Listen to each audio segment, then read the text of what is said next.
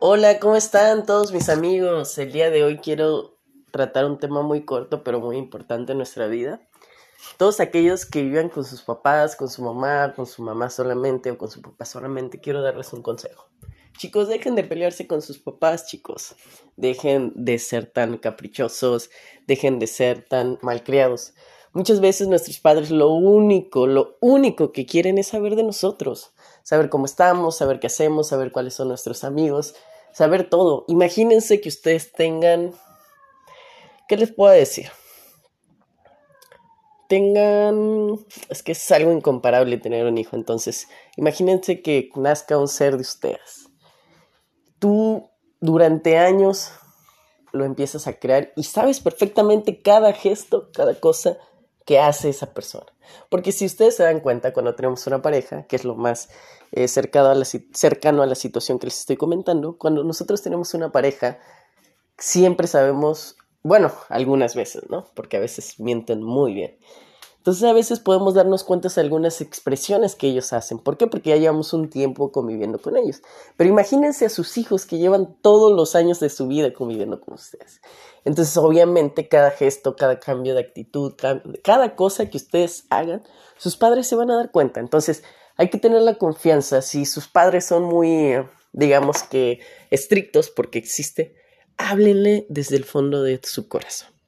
Yo les voy a practicar la, la anécdota que yo tuve cuando a mí cuando era adolescente me fascinaba salir con mis amigos, mis amigas, que la playa, que esto, que el otro. Entonces yo era un alma libre, pero lo único que me detenía era mi mamá. Entonces yo, un, mi mamá pues también era un alma libre, no le gustaba salir con sus amigas, pero yo nunca le decía nada por obvias razones, que ella es la mamá, como ella dice.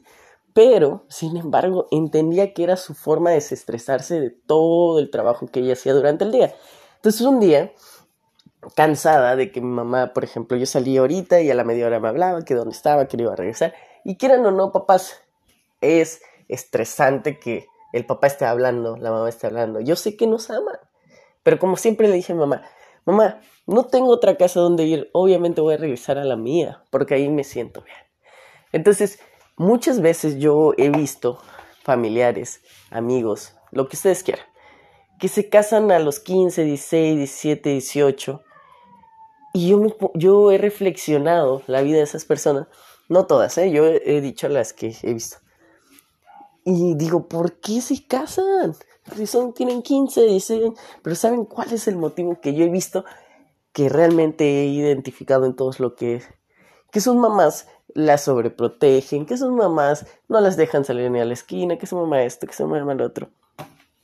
¿Por qué? Porque no dejan que ella disfrute disfrute, sea libre, sea esto, sea el otro. Entonces, mamás, papás, déjenle un poquito de confianza a sus hijos. Ustedes saben quiénes son. Denle la confianza. ¿Sabes qué, hijo? Si te quieres tomar una chela conmigo, obviamente cuando tenga mayoría de edad, hazlo. Si quieres un cigarrito, hazlo en caras. ¿Por qué? Porque ellos lo van a llegar a experimentar en algún momento. Algunos no, porque no les va a gustar, pero algunos sí quieren hacerlo. Entonces, más vale que sea con ustedes ustedes los orienten, ustedes les den los tips, porque es algo que va a pasar, algo que ustedes no van a decidir. Ellos, que son seres humanos que ya están creciendo y están adaptaron todos sus valores, van a decidir qué hacer cuando estén solos.